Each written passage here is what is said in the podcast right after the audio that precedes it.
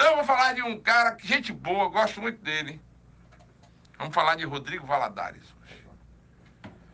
Veja, Rodrigo Valadares, pré-candidato a deputado federal. Tem percorrido o estado todo como pré-candidato a deputado federal. Tomou uma porrada aí com esse negócio do PTB, mas continua afirmando que será candidato a deputado federal. Mas Rodrigo Valadares dormiu suplente de deputado estadual e acordou deputado estadual eleito por Sergipe.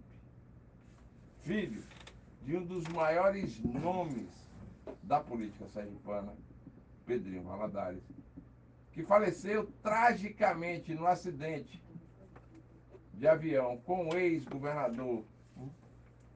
É, o nome do ex-governador de Pernambuco que morreu naquele acidente aéreo, que era candidato a, presidente da República, Eduardo né? Campos. Eduardo Campos. Morreu no mesmo acidente. Era um dos homens mais queridos e mais respeitados da política sergipana. Tanto é que tinha um termo que ele criou para sua candidatura a prefeito, Pedrinho Valadares, todo mundo fala bem, que ficou marcado no marketing político de Sergipe. Porque todo mundo, quando dizia Pedrinho Valadares, todo mundo repetia, todo mundo fala bem. E não é porque morreu que, logicamente, assumiu a condição de santo. Pedrinho tinha todos os seus defeitos, como todo mundo tem.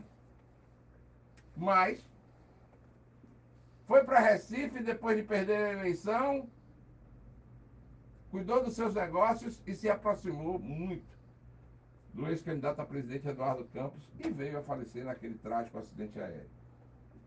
Mas deixou em Sergipe seu filho e sua raiz para que fosse plantada e germinada. Como eu disse no começo do comentário, Rodrigo Valadares foi candidato a deputado estadual e dormiu suplente. E acordou deputado depois de dois votos. Foram dois votos. Conte aí, você e sua mulher. Dois votos com relação ao Vardo da Lotérica. Em Riachão do Dantas. Pedrinho, em Riachão do Dantas. Rodrigo Valadares teve 15.221 votos e Vardo da Lotérica Não. teve 15.219 votos naquela eleição. Em 2020, Pedrinho Valadares, Pedrinho não, desculpa, já estou me enganando. Rodrigo Valadares tentou um voo mais alto e se candidatou à Prefeitura Municipal de Aracaju. Quando teve 28.598 votos. Voto para Dedéu. Nesse meio termo ele mudou de lado. Né? E nesse meio termo, logicamente, ele mudou de lado. Esquerda, Ele foi eleito escrevendo com a esquerda e depois que foi eleito, virou direitista nato. Bolsonarista nato. E, logicamente, foi presidente aqui. Nas eleições de 2020, ele teve dois partidos políticos de direita ao seu lado, o PSL e o PTB, que deram, logicamente, um suporte muito grande à sua candidatura. Pedrinho me parece que foi o terceiro lugar. Rodrigo. né? Rodrigo, me parece que foi o terceiro lugar nas eleições de prefeito em Aracaju. Foi Edivaldo, eh, Daniel Garcia e, Pedrinho oh, e Rodrigo Rodrigo. Valadares. Eu já atrapalho, não tem jeito. Mas Rodrigo saiu muito vivo da eleição de 2020. Tanto é que começou a montar um grupo político para tentar se eleger deputado federal e seguir os caminhos e os rumos do seu pai, que foi para Brasília, deputado federal eleito por dois ou três mandatos, se eu não me engano. Então, logicamente, Rodrigo Valadares busca, faz um bom trabalho na Assembleia Legislativa. Não é um trabalho ruim, é um tra- bom trabalho. Tem buscado, logicamente, dentro do que um deputado de oposição se permite a um deputado de oposição, se posicionar com relação a alguns aspectos da vida e do cotidiano do dia a dia dos sergipanos. E, logicamente, busca ser deputado federal, que é o seu grande sonho, seguir os passos e a carreira do seu pai.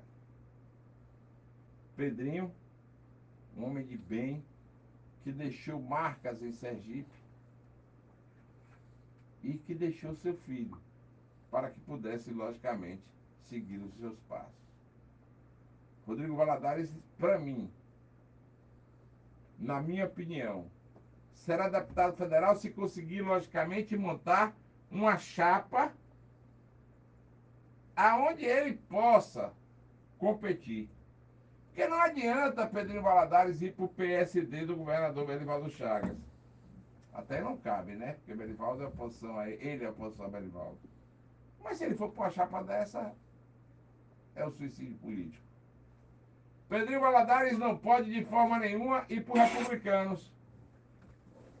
Aonde já tem Gustinho Ribeiro, ou não, onde já tem Heleno Johnny e Johnny. e Heleno, e mais chegando Gustinho e Fábio Henrique.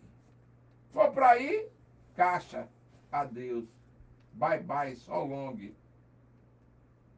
Pedrinho Valadares chegará a Brasília se conseguir montar uma chapa com cinco a nove nomes competitivos que tenham cerca de 10 a 15 mil votos, ou 20 mil votos. Que aí, logicamente, se fará o coeficiente de eleger um deputado federal na sobra. Fora isso, se aquete, tente ser estadual e manter o seu mandato. Claramente, de forma muito clara, ele vai aproveitar o recall. Ou gostou do recall? Gostou? O recall das eleições de 2020, aqui na capital, onde teve quase 30 mil votos. E, logicamente, tentará se eleger aí deputado federal. Mas, se não conseguir montar a chapa,